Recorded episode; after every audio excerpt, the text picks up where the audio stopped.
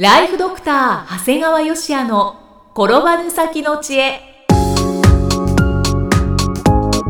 ビジネス勉強マネープラン。介護ライフワークバランス。この番組では認知症専門医であり経営者でもある長谷川芳也が人生を10倍豊かにする知恵をお届けします。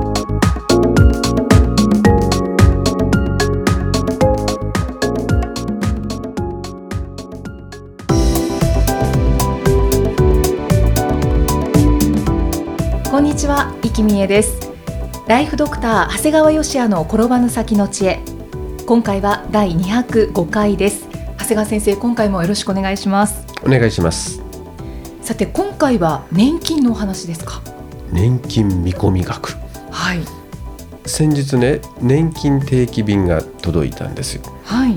イキさんも届いてますよね。そうですねまあほとんど若い人気にしてないよね。まあさらっと見るぐらいです、まあ先すぎますからね。うん。で何気なく見込み額を見ていると見込み額っていうのは将来いくらもらえるか。はい。あれ昨年と同じ金額ではないかってことで。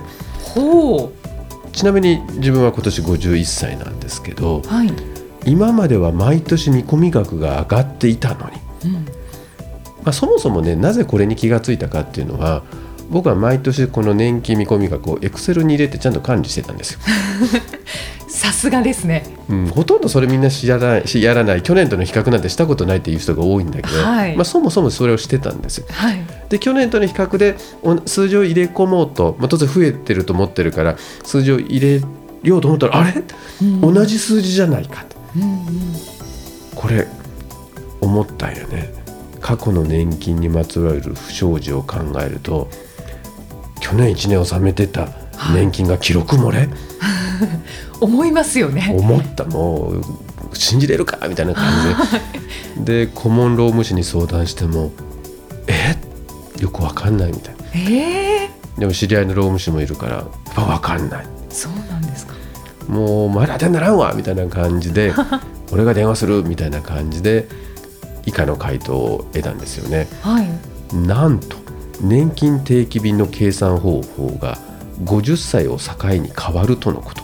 うん。知ってました？って誰に聞いても知らないんだよね。労務士さんも知らなかった、そうですよね。50歳未満いわゆるイキさんみたいな若い方の場合ははい。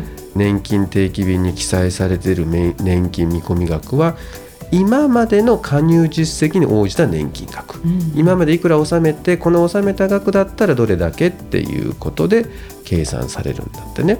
はい。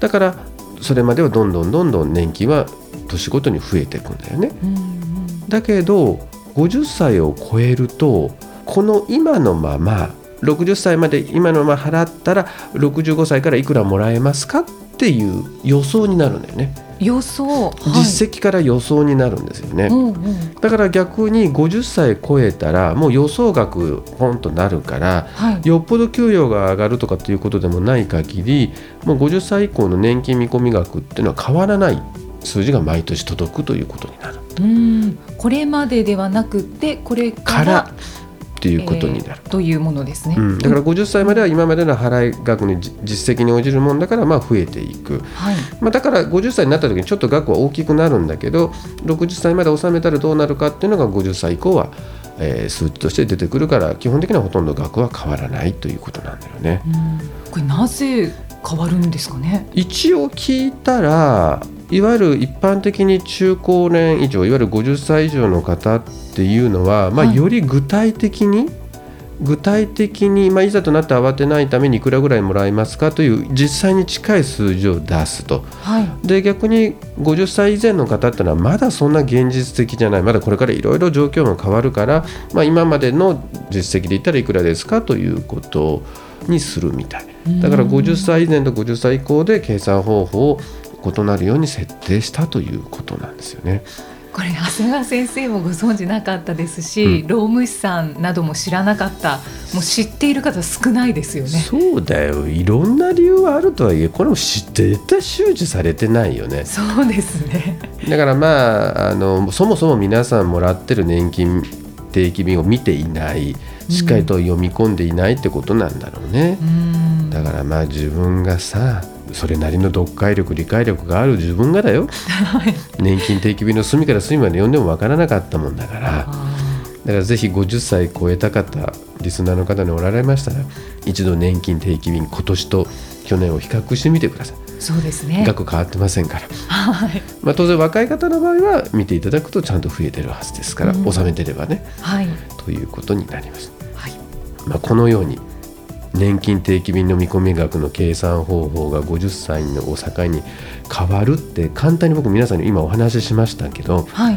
これむちゃくちゃ手間暇かかってるんだよ。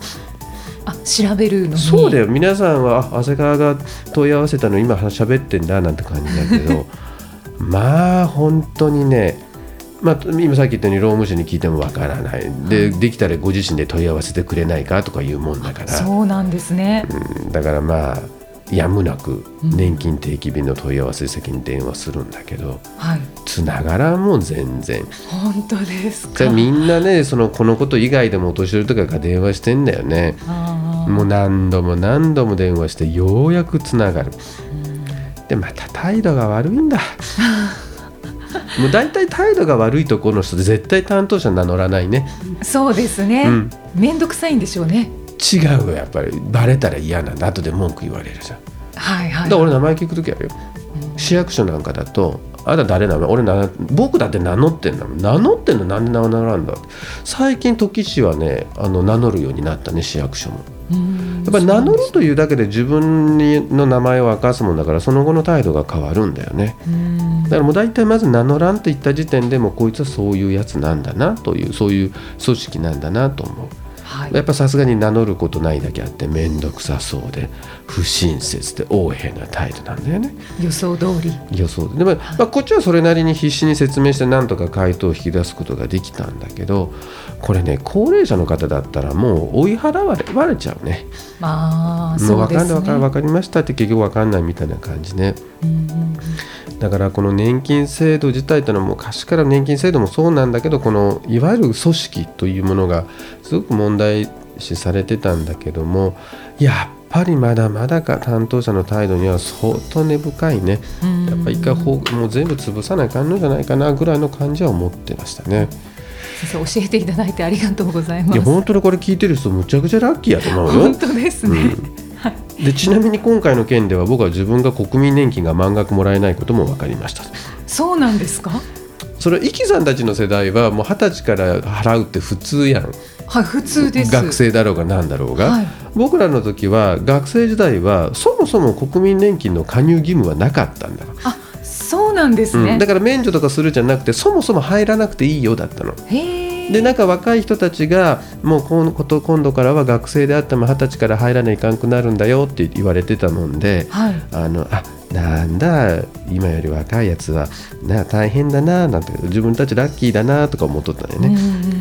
うんうん、でも違ってました、うん、やっぱりちゃんとツケは回ってくるみたいですね、どのぐらいちなみに減るんですか？うん、要するにねなんでかっていうと要するに年金って40年で満期になるね。40年払い込んで満額、だから20歳から60まで払い込んで満額だよね、うんうん僕ら24まで払ってないもんだから、まあ、60歳の時点で40年にならないんだよね。そうですね。だからもうその時点で4年マイナスになる。うんうんちなみに国民年金っていうのは1年間加入すると概算なんだけど年額で約2万円程度、はい、えーもらえるんですね。うんだから自分の場合は20歳からの4年間払ってませんから、まあ、要するに8万円。うん。2万円かける4年の8万円国民年金の満額より少ない、まあ、今大体満額が78万ですからそれより8万ぐらい少ないという。うん。まあ何にせよ年金制度って分からんくせに誰も教えてくれない。そこで理解するのは大変です。そうですね。確かにただまあこんな僕はもう年金のことばっかり細かいこと言ってるんですが実は年金というのは本来老齢年金のみを議論するものではないんです。うんはい。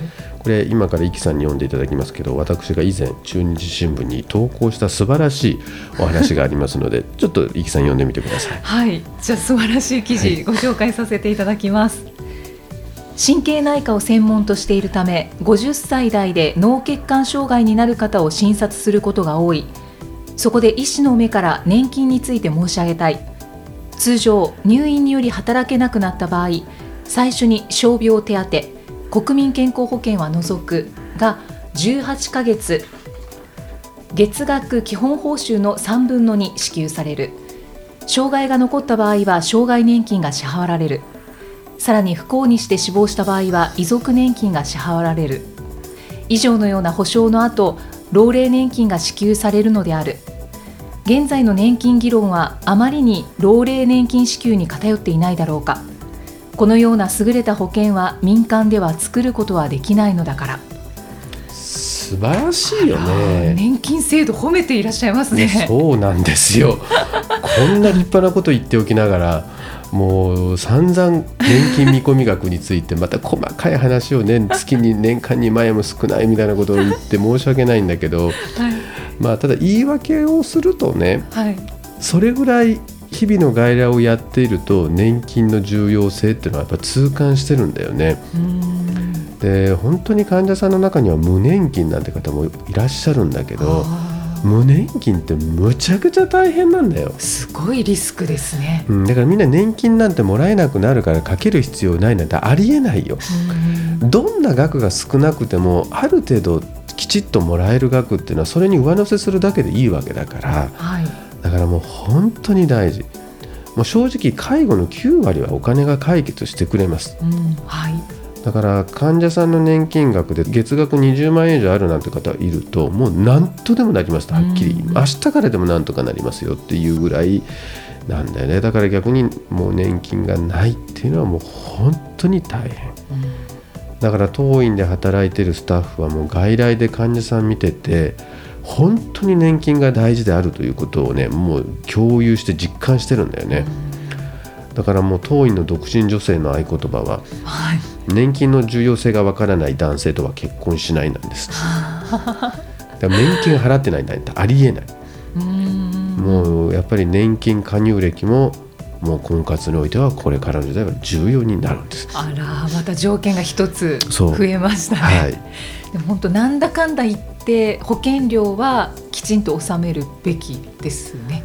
まあでも今ね国民年金のね、掛け金2万円超えたからねついに、うん、いや僕は今今娘たちに払ってるんだけど、はい、すごい額だよね。まあそうですね。娘の老後のために親が必死になって年金を払う姿ってなんか不思議だよね。まあ確かにあとは分かりにくい部分はできるだけ分かりやすくまあだからまあ難しいのがそうなんだけどとにかく若い人たちは入れ加入はしな感じぜというのは間違いないですね。払っておけと、うん、はい。間違いないですこれは、はい、ありがとうございます。では長谷川先生のもう一つの番組をご紹介いたしますえタイトルは診療より簡単ドクターによるドクターのための正しい医療経営の勧めで医療法人ブレイングループが実践し構築した医療経営の方法を余すことなくお伝えしている番組ですえー、こちらは聞いてくださっているリスナーさんとの発展もあったりしますよね。そうですね。あのうちのグループのあのサービスの一つにあの個別でね経営プロデュースをするということもあるんですが、はい、まあ、あの番組聞いてあのこういうこと今度個別で受けたいっていうような方も出てきてますので、まあ、そんな人もいるのかななんでいるのかなという気持ちでまた聞いていただけるといいかなと思います。長谷川先生のあの個人経営コンサルを受けたいっていう方が。そうですね。そのだけどいきなり受けるのってなんかね、何教えてくれるんだろうみたいな、うん、そうですね。番組聞いたらこういうことを教えてもらえるんだってことがなんか納得できるのかな。うん確かに。はいそういった意味でもご利用になってみてください、えー、ただいま定期購読受付中です。ご入会された方に毎月20日にダウンロード形式の音声ファイルと配信内容をまとめたテキストをお届けしております。そして CD と冊子にして郵送でもお届けします。今なら最初の2ヶ月間は無料でご利用いただけます無料お試し版の音声ファイルテキストもございますのでぜひご利用ください。詳しくは医師・歯科医師向け経営プロデュースのホームページまたは iTunes ストアでも PDF で番組内容をご紹介していますのでご確認ください。長谷川先生今回もありがとうございました。ありがとうございました。